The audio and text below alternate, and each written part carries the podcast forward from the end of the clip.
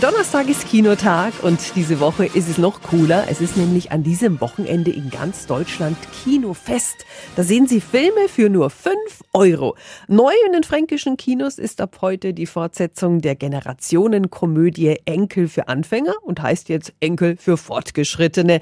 Ein Jahr lang war Karin da als Leihoma in Neuseeland. Jetzt kehrt sie voller Elan wieder nach Deutschland zurück und sie kümmert sich gleich wieder um junge Menschen. Trotz Startschwierigkeiten ist sie weiter guter Dinge, gibt bald Nachhilfe und will, dass die Kids von ihrer umfangreichen Lebenserfahrung profitieren. Ich habe was in Sachunterricht, eine Zusatzaufgabe. Es geht um Müll und Was heißt Zusatzaufgabe?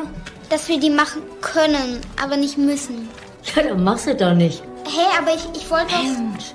Lass dich nicht verarschen. Mit Zusatzaufgaben fängt's an und später sind's dann unbezahlte Überstunden.